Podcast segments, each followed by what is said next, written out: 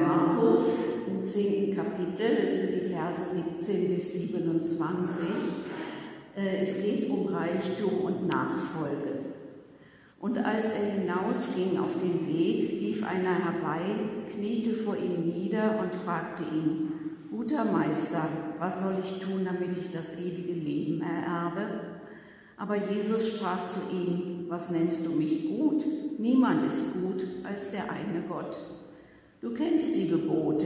Du sollst nicht töten, du sollst nicht Ehe brechen, du sollst nicht stehlen, du sollst nicht falsch Zeugnis reden, du sollst niemanden berauben, du sollst deinen Vater und deine Mutter ehren. Er aber sprach zu ihm, Meister, das habe ich alles gehalten von meiner Jugend auf. Und Jesus sah ihn an und gewann ihn lieb und sprach zu ihm, eines fehlt dir, Geh hin, verkaufe alles, was du hast und gib's den Armen. So wirst du einen Schatz im Himmel haben und komm, folge mir nach.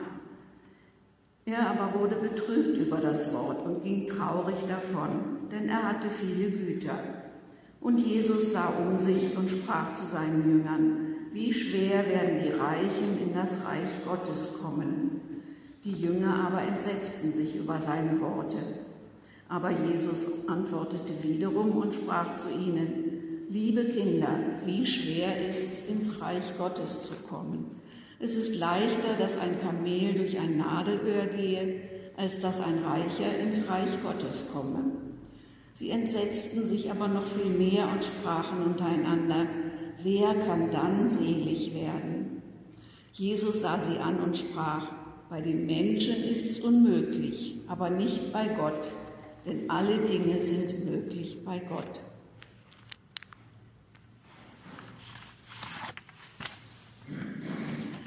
Herr, segne unser Reden und Hören. Liebe Gemeinde, ich denke, es geht Ihnen wie mir. Zunächst geht Jesus mit dem jungen Mann doch ziemlich ruppig um. Auf die sicher respektvoll gemeinte Anrede guter Meister kontert Jesus offensichtlich ungehalten was nennst du mich gut? Niemand ist gut als der eine Gott. Und dann zählt er die Gebote Gottes auf, die doch jedem Juden allzu geläufig sind und daher eine reichlich banale Antwort abgeben. Fast hat man den Eindruck, er will den Fragenden abwimmeln. Im weiteren Verlauf der Geschichte spüren wir jedoch deutlich, wie nahe Jesus dem Mann im heutigen Evangelium ist und sein will. Es ist eine außergewöhnliche Begegnung, die der Evangelist Markus hier zum Leben erweckt. Ich frage mich, was es war, das Jesus an diesem jungen Mann so sehr liebte. Jesus spürte wohl den Wunsch in dem Mann, etwas Schönes, Besonderes aus seinem Leben zu machen, mehr zu leisten und zu geben, als das bloße Gesetz von ihm verlangt. Der Mann wusste auch, welche Fragen er stellen musste aber er war sich der Konsequenzen nicht bewusst. Er stellte sich gewissermaßen selbst eine Falle. Er erkannte seine eigene Verwundbarkeit nicht und musste sich erst in einem schmerzlichen Prozess über sie Klarheit verschaffen. Viele Dinge im Leben können uns in die Enge treiben. Das können Besitztümer, Meinungen, Image, gesellschaftliche Stellung, Selbstgefälligkeit sein diese Dinge können uns das menschliche Herz gefangen nehmen, sodass sie uns den wahren Schatz, die Fülle des Lebens mit Gott nicht mehr erkennen lassen. Wenn ich diese Geschichte lese, versuche ich mir vorzustellen, dass ich es bin, der dieses Gespräch mit Jesus führt.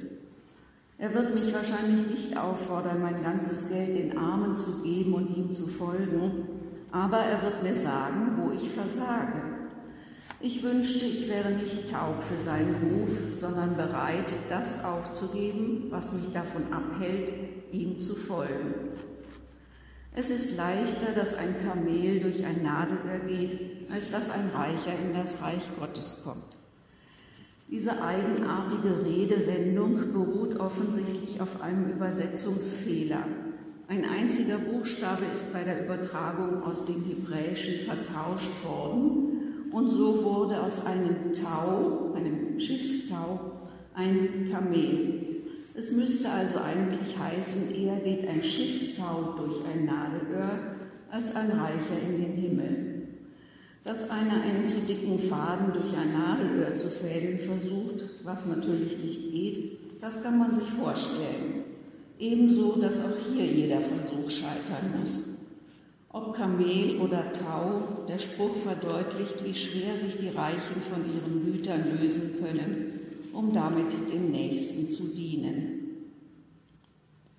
Wir leben in einer Zeit, die auf allen Ebenen und in so vielen Bereichen des öffentlichen Lebens von Korruption durchsetzt zu sein scheint. Treue und Aufrichtigkeit werden für Geld verkauft und gekauft. Die kraftvollen Worte Jesu erinnern uns daran, wie leicht Geld ein Hindernis für den Eintritt in das Reich Gottes sein kann. Und doch, bei Gott ist nichts unmöglich.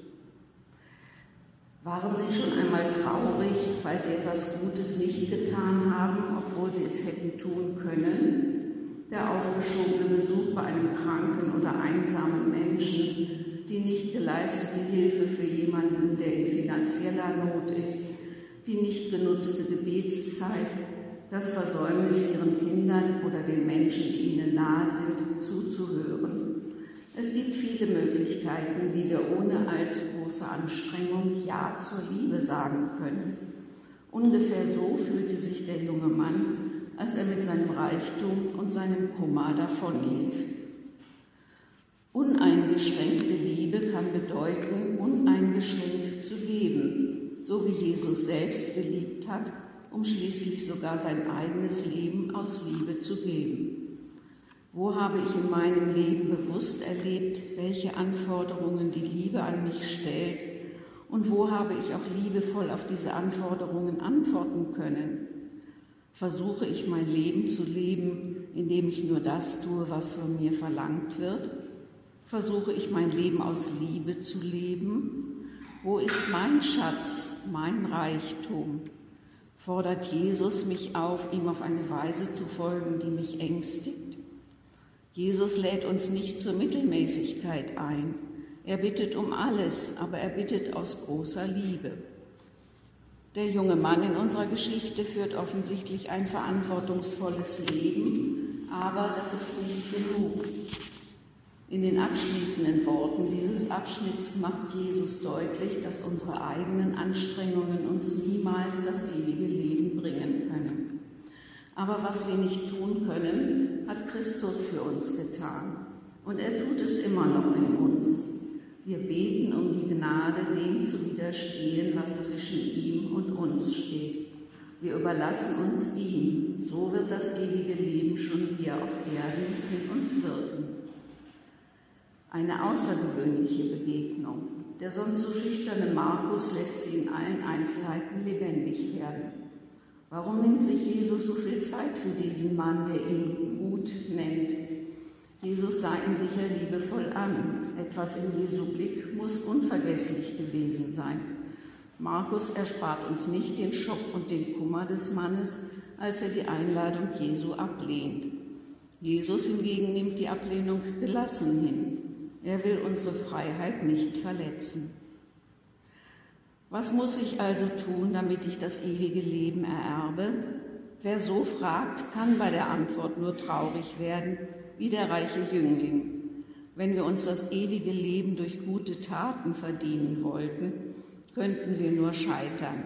Wichtiger ist die Ausrichtung auf Gott und den Nächsten, nicht auf Besitz. Und Gott tut das Seine dazu. Bei den Menschen ist es unmöglich, aber nicht bei Gott denn alle Dinge sind möglich bei Gott. Es kann nur mit Gottes Hilfe geschehen. Amen.